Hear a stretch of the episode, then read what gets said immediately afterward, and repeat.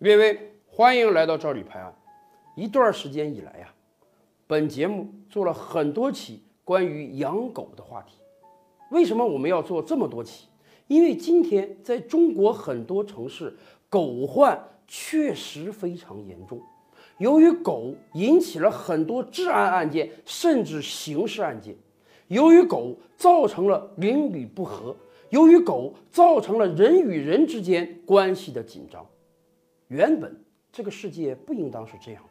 原本养狗的人是出于爱心，自己的生活也有了一分慰藉。而即便不养狗的人，也可以通过观测狗和其他人的互动，感受到生活的美好。这本来是一个好事儿，结果好事儿在很多城市变了味儿。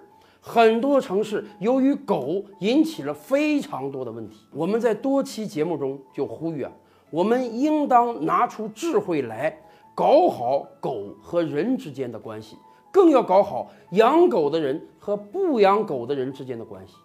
我们特别欣慰的是啊，一段时间以来，我国很多城市相继出台了非常多的养狗方面的法律，看样子政府部门已经开始行动了。人们已经逐渐认识到了，狗不单是一个卫生领域的问题，更是一个社会领域的问题，它还是一个法律问题。为什么这么说？我们以往就讲，狗的问题能不能管理好？关键在于我们有没有严格的法律。我们以往就跟大家介绍过，在全球很多发达国家，狗和人是能够和睦相处的，因为人家在管理狗方面有非常严格的法律规定。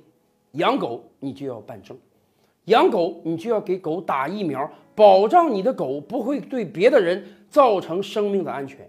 遛狗的时候，你就要拴绳，你绝对不能像很多养狗的人那样信誓旦旦地说：“哎呀，没有事儿，我家狗不咬人。”而真正咬上人的时候，他们又拿不出合理的赔偿来。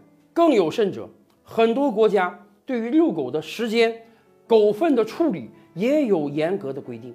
归根到底，一句话，狗是一个财产。你作为狗这个财产的主人，你就有义务看管好你的狗。不能让你的狗对他人的生活造成影响，对我们的环境造成影响。有法可依是第一步，违法必究是第二步。我们也欣喜地看到，很多城市在警力配备方面都已经下足了力气。因为我们以往就讲，其实对于狗的管理，几十年前很多城市就已经有成文规定了。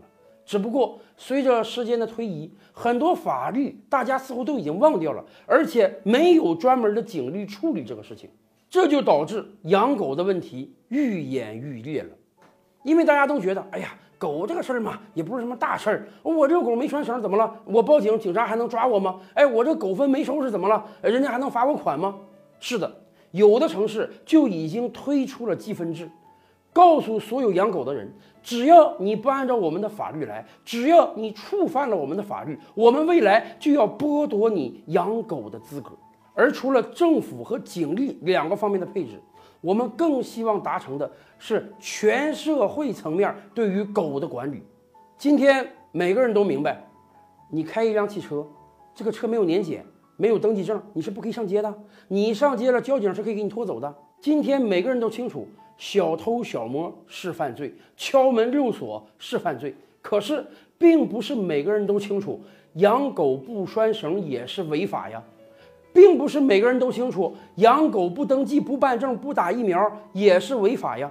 我们就应当在有法可依、违法必究的前提下，还要造成整个社会齐抓共管的局面，让每一个人都清楚养狗的人他的责任和义务是什么。当我们看到有人违法养狗的时候，我们都可以第一时间像举报坏人犯罪那样举报这个人违法养狗，而且我们希望得到的是，就像平时我们打幺幺零几分钟之内警方必须出警一样，未来只要我们举报有人违法养狗，几分钟之内就有警力来处理这个事情。我们必须用一段时间的严刑峻法。重拳出击，才能解决掉几十年来在养狗方面上的法治松懈。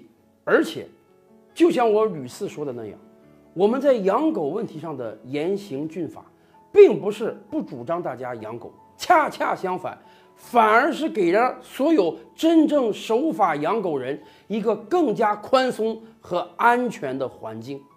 照理拍案，本回书着落在此。欲知大千世界尚有何等惊奇，自然是且听下回分解。